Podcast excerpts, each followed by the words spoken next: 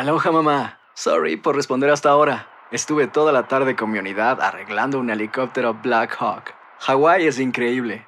Luego te cuento más. Te quiero. Be All You Can Be, visitando goarmy.com diagonal español. When you buy a new house, you might say, Shut the front door! Winning! No, seriously. Shut the front door. We own this house now.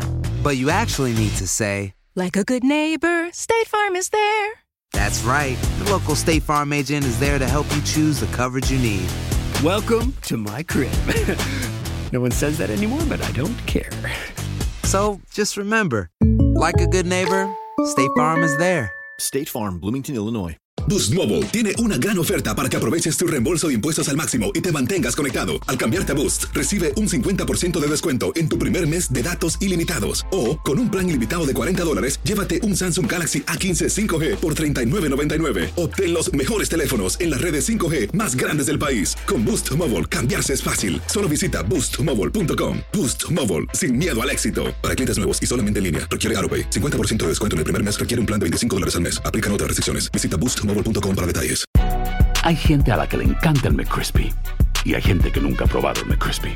Pero todavía no conocemos a nadie que lo haya probado y no le guste. Para pa pa pa. Archivos enigmáticos.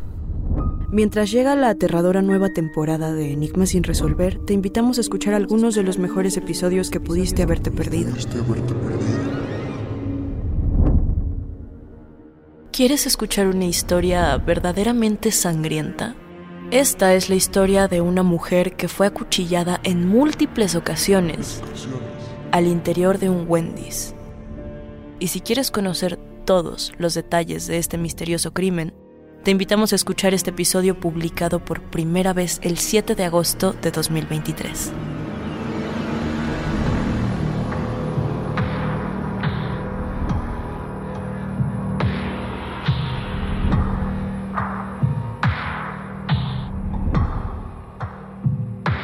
Estás a punto de escuchar Enigmas sin resolver. No te olvides de buscarnos en nuestras redes sociales, Instagram y Facebook y YouTube en la página de Euforia Podcast y de escucharnos en la app de Euforia o donde sea que escuches tus podcasts. Advertencia. Este programa contiene casos de crimen, apariciones, misterio, conspiración y violencia. El contenido de estas piezas puede ser sensible para algunos miembros del público. Aconsejamos discreción.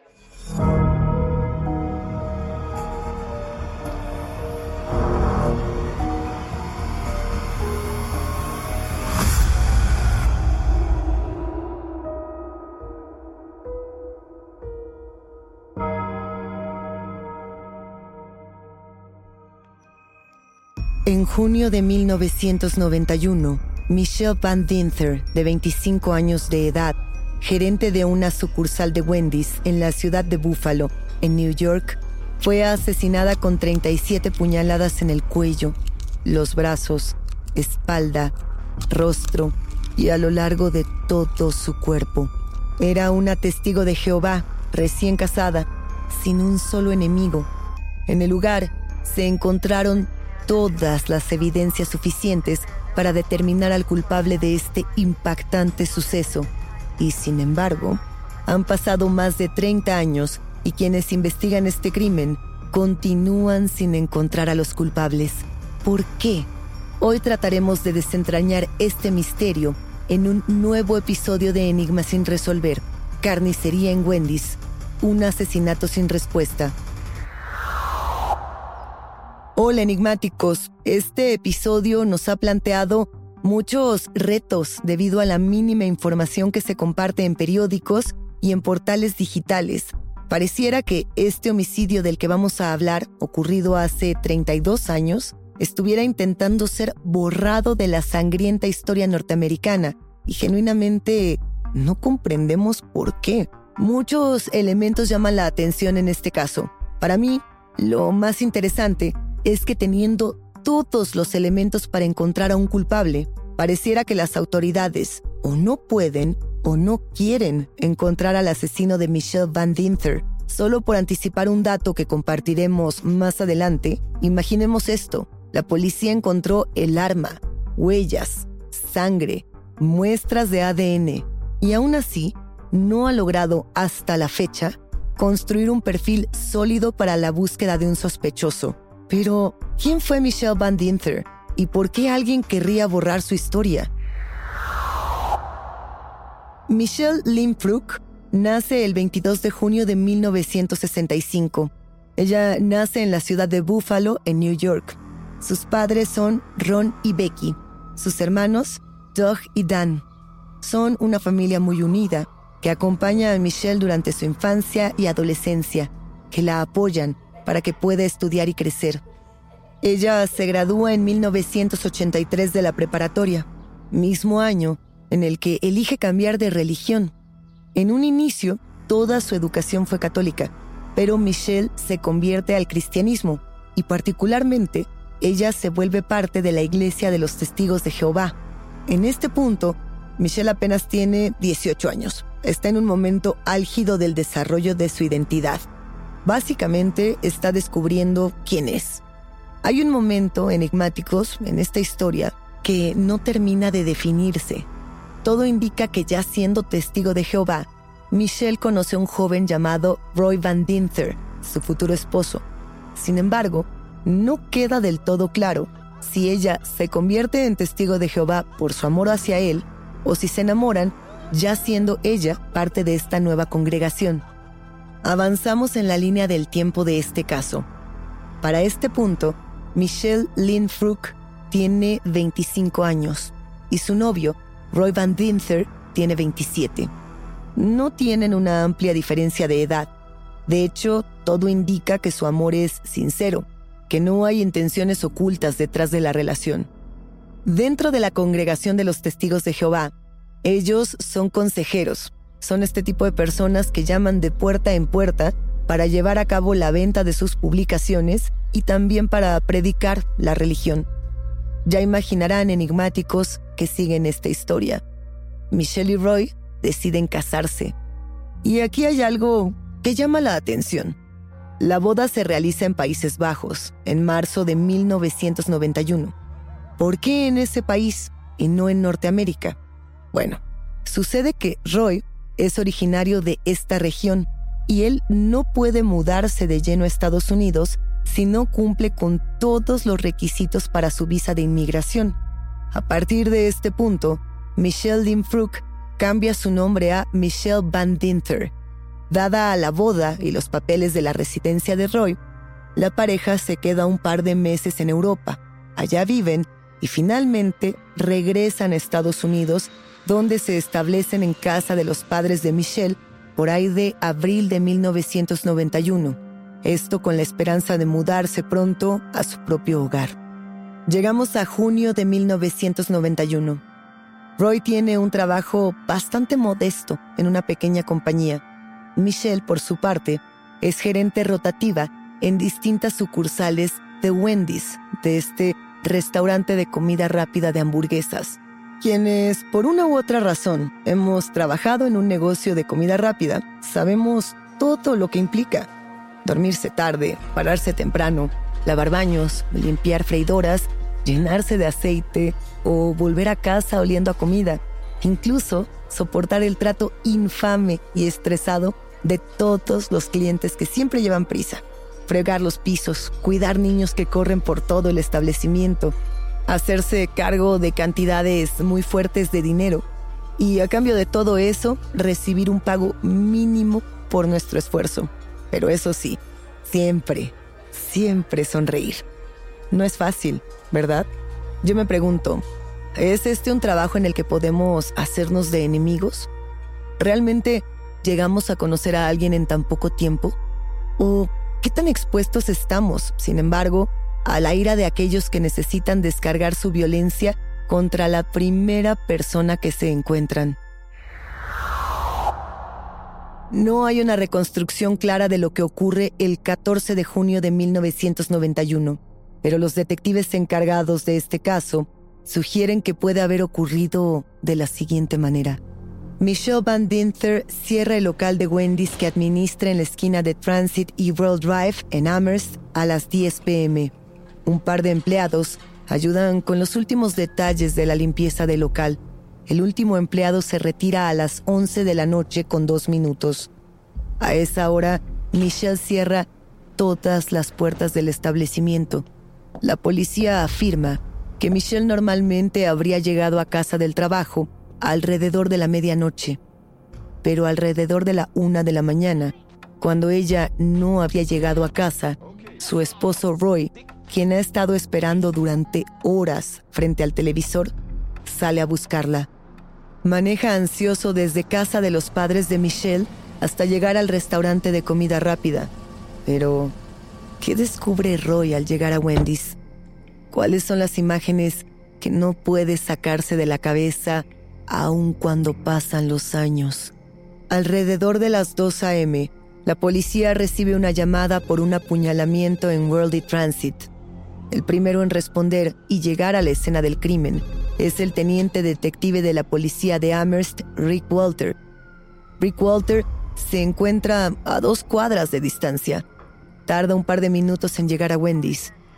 Cuando llega al local en World, un hombre cerca de la ventanilla de autoservicio lo mira con desesperación, completamente paralizado. El hombre grita que su esposa está adentro, que está llena de sangre, que seguramente está muerta. Este hombre es Roy Van Dinther. Más oficiales llegan rápidamente a la escena y entran por una puerta que curiosamente se encuentra abierta en la parte trasera del restaurante. Lo primero que notan es que hay signos de lucha. Hay un bote de basura volcado y revuelto por el piso, llaves en el suelo Vaya, el lugar notoriamente es un caos. Y luego de seguir un largo rastro en el piso, yace el cadáver de Michelle Van Dinther, un cuerpo completamente destrozado. Su piel ha sido atravesada 37 veces por un cuchillo de carnicero que pertenecía a la cocina del restaurante. ¿Pueden imaginar el daño que un cuchillo como estos puede hacerle a una mujer de 25 años? Sus manos, sus brazos, su rostro, toda su piel pareciera estar bañada en un rojo trágico. Y todos sus sueños, y todos sus planes, acuchillados en el piso de un Wendy's. Pero, ¿quién querría matar a Michelle Van Dinter? Euforia Podcast presenta la descomposición del cuerpo y particularmente la contradicción que parecía la posición encontrada de las dos señoras. Todas estas cosas daban para, para, para seguir el relato de algo diabólico. El misterio de las primas. Escucha la primera temporada de Crímenes Paranormales en la aplicación de Euforia o en tu plataforma favorita. Aloha mamá, ¿dónde andas? Seguro de compras. Tengo mucho que contarte. Hawái es increíble. He estado de un lado a otro con mi unidad. Todos son súper talentosos. Ya reparamos otro helicóptero Blackhawk y oficialmente formamos nuestro equipo de fútbol. Para la próxima te cuento cómo voy con el surf y me cuentas qué te pareció el podcast que te compartí, ¿ok? Te quiero mucho. Be All You Can Be, visitando goarmy.com diagonal español. When you buy a new house, you might say, the front door! Winning! No, seriously, shut the front door. We own this house now. But you actually need to say, Like a good neighbor, State Farm is there. That's right. The local State Farm agent is there to help you choose the coverage you need. Welcome to my crib.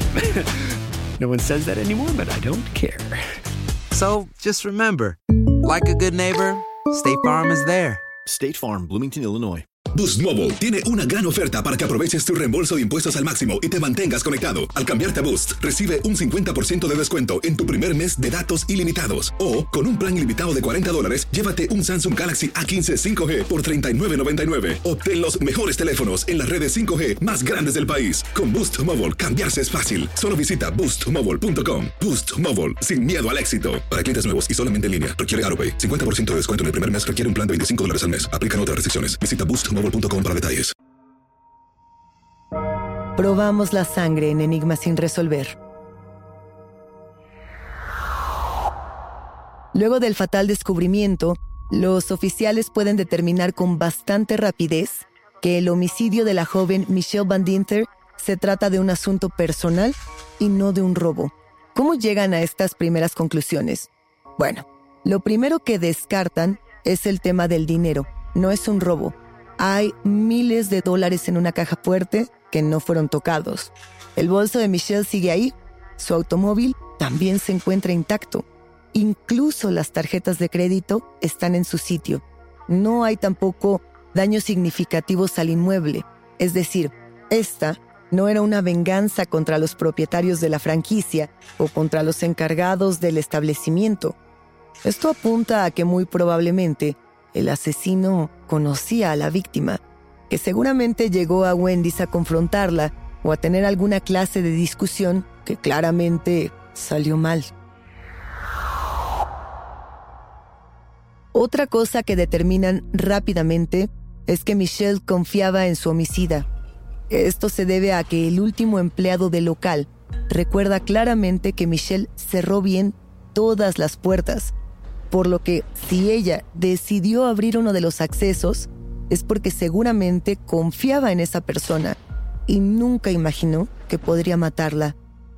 Además, luego de trabajar tanto tiempo en distintos restaurantes de Wendy's, la joven víctima sabía muy bien que no debía abrir ninguna puerta estando sola durante la noche.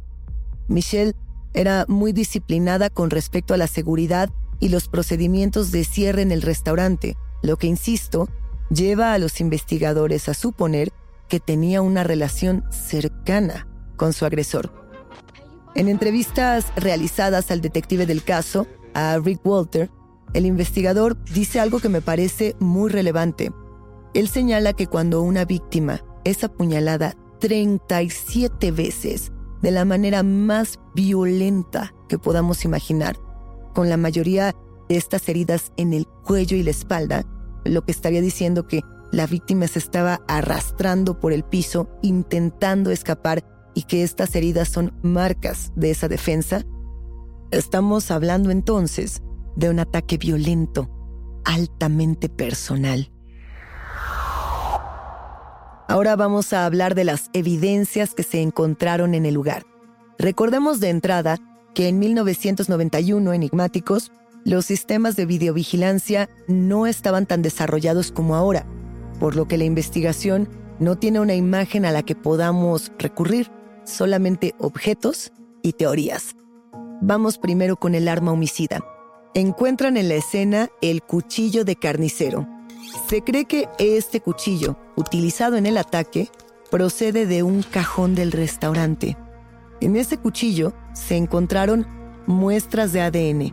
Y sí, el cuchillo ha sido sometido a numerosas pruebas para ver si hay coincidencias en el ADN durante los últimos años, sin tener suerte. La falta de hallazgos con respecto a violencia sexual es importante, ya que nos muestra más del perfil del potencial asesino. Este asesino no quería abusar de la víctima, quería aniquilarla. Otra evidencia muy clara que tenemos es la sangre. El establecimiento entero era un charco de sangre. Pero, para sorpresa de muchos, la sangre no era únicamente de Michelle. Al parecer, se encontró otro tipo de sangre en el suelo. Una de las teorías de los investigadores de este crimen es que quizá la misma Michelle tomó del cajón de la cocina este cuchillo para defenderse, y este pudo haber sido arrebatado de sus manos y utilizado en su contra, y que quizá en ese forcejeo el asesino pudo haber cortado alguna de sus extremidades dejando un profuso chorro de sangre como firma de su crueldad. ¿Ustedes creen que esta abundante cantidad de sangre ¿Tuvo alguna coincidencia en el banco de ADN de la policía estadounidense?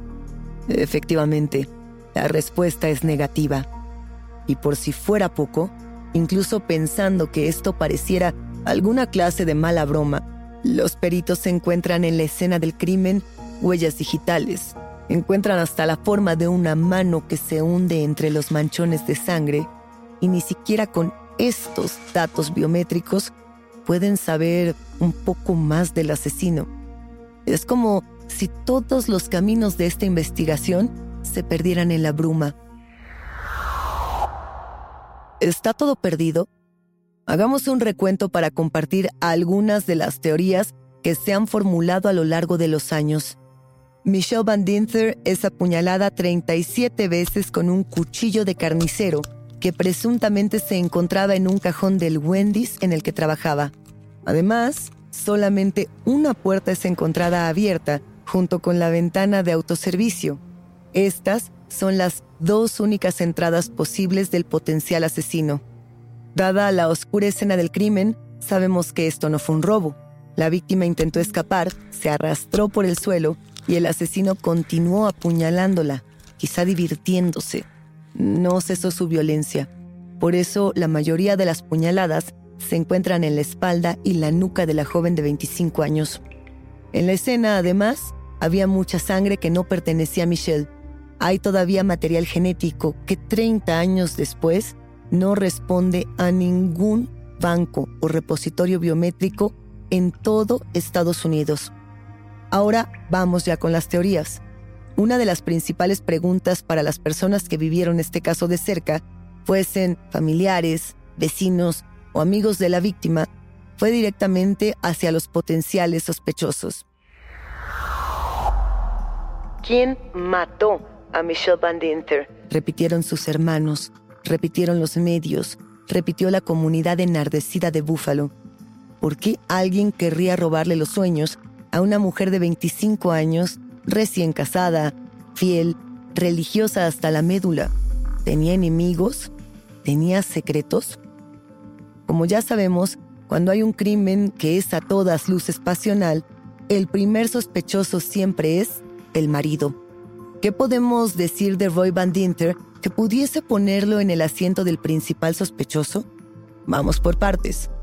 Sabemos que Roy Van Dinter no es americano, que viene de Países Bajos y que acaba de organizar todos sus papeles para volverse ciudadano americano luego de su boda con Michelle. ¿Podríamos pensar en esto como una motivación suficiente? Quizá. Un hombre que enamora a una mujer para conseguir la nacionalidad americana y luego matarla al completar su hazaña. No es un escenario sorprendente. Esta podría ser la razón más fundamentada para hablar de un potencial sospechoso en el caso. Sin embargo, Roy tiene todos los elementos a su favor. Tiene una coartada. Se quedó viendo televisión hasta la 1 a.m.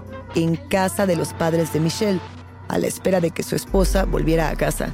Cuando se dio cuenta de que ella no regresaba, condujo hasta el Wendy's para encontrar a su pareja muerta en un charco de sangre.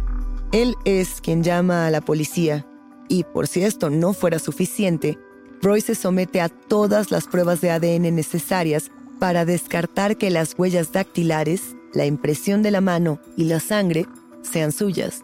Y por supuesto, sus datos no coinciden con los de la investigación. Si bien todo esto no lo exime de ser potencialmente el autor intelectual del crimen, sí lo borra del mapa durante una buena temporada.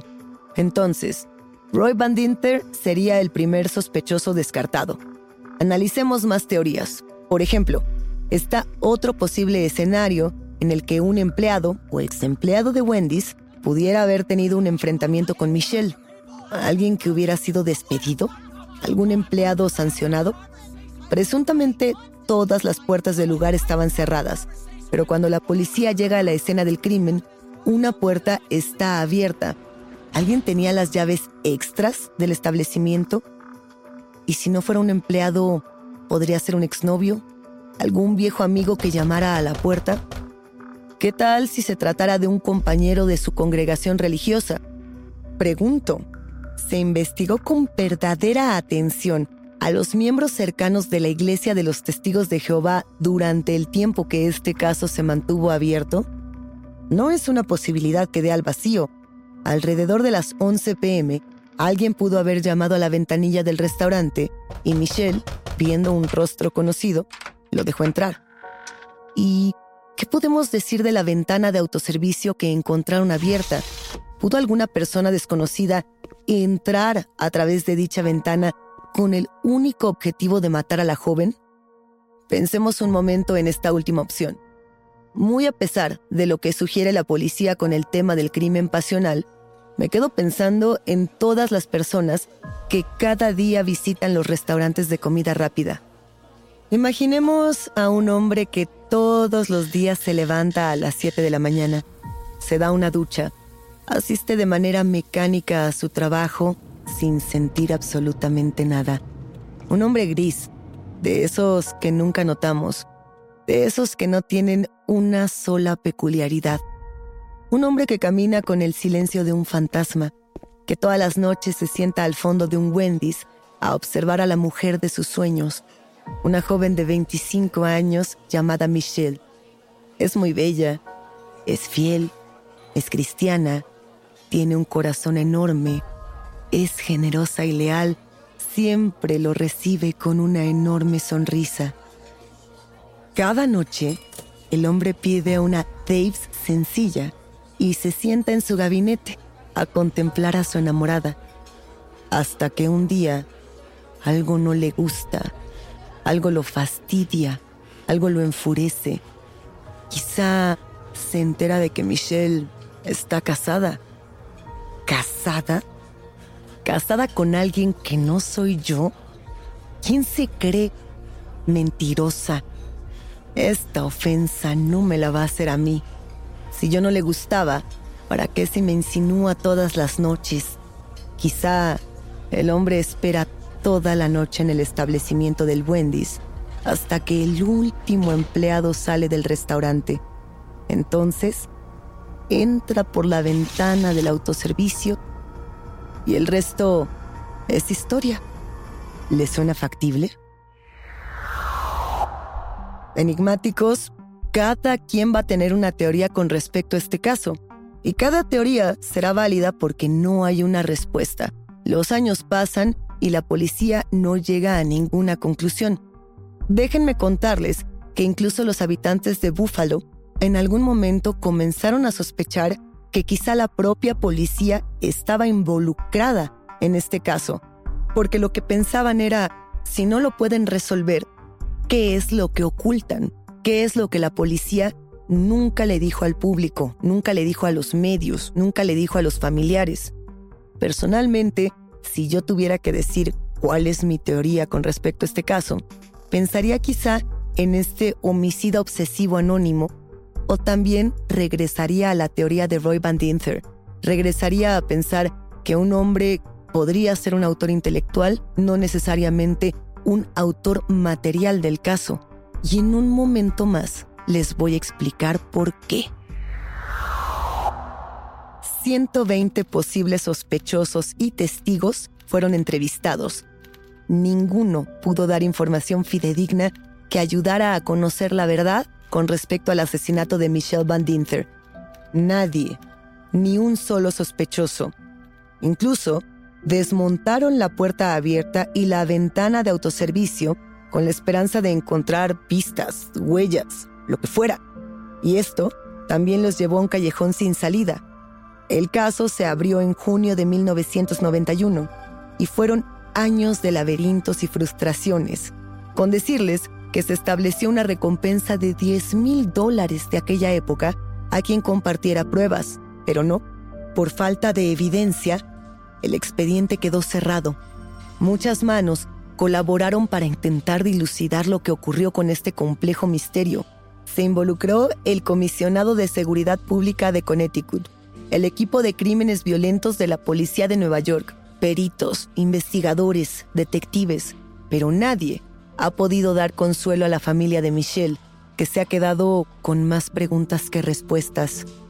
En el año 2000, el caso fue reabierto, esto con la expectativa de tener más información ahora que tenemos más avances tecnológicos con los bancos de sangre y de material biométrico, como es el caso, por ejemplo, de las huellas digitales. Sin embargo, hasta este momento, los detectives no han conseguido resolver este misterio. Roy Van Dinther, y aquí es donde les digo que esto genera algunas sospechas, se mudó de vuelta a Países Bajos desde hace varios años ya. Sin embargo, cada vez que la policía requiere su visita, él vuelve sin problema a Estados Unidos. nunca sabremos realmente si estuvo involucrado o no.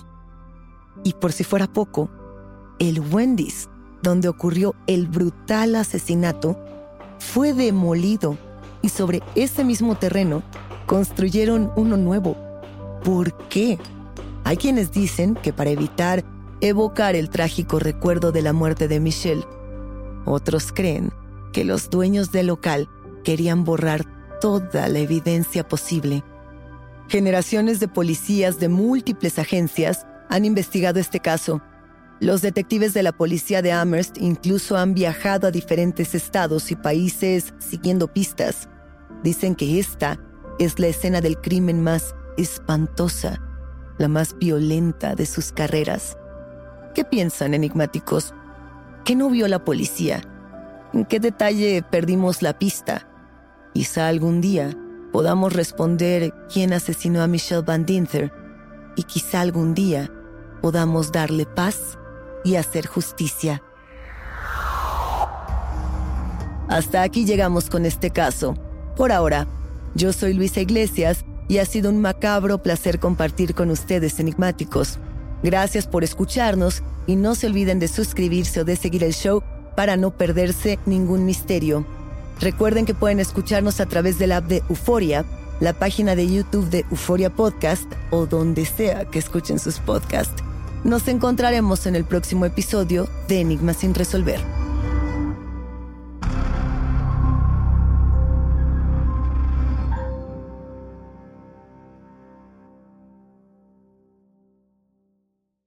En la siguiente temporada de En Boca Cerrada. En alguna ocasión estando en Brasil, él mencionó que si alguna de nosotras llevábamos a la policía antes de que entraran, él primero se mataba. Ándale, ve y trae a Ana Dalai. Katia se levanta, va al cuarto, regresa y se queda parada en medio de la sala congelada. Y descubre el rostro de Ana Dalai y vemos la imagen más terrible del mundo. Lo que nunca se dijo sobre el caso Trevi Andrade por Raquenel Mariboquitas. Escucha la segunda temporada en donde sea que escuches podcast para enterarte en cuanto esté disponible.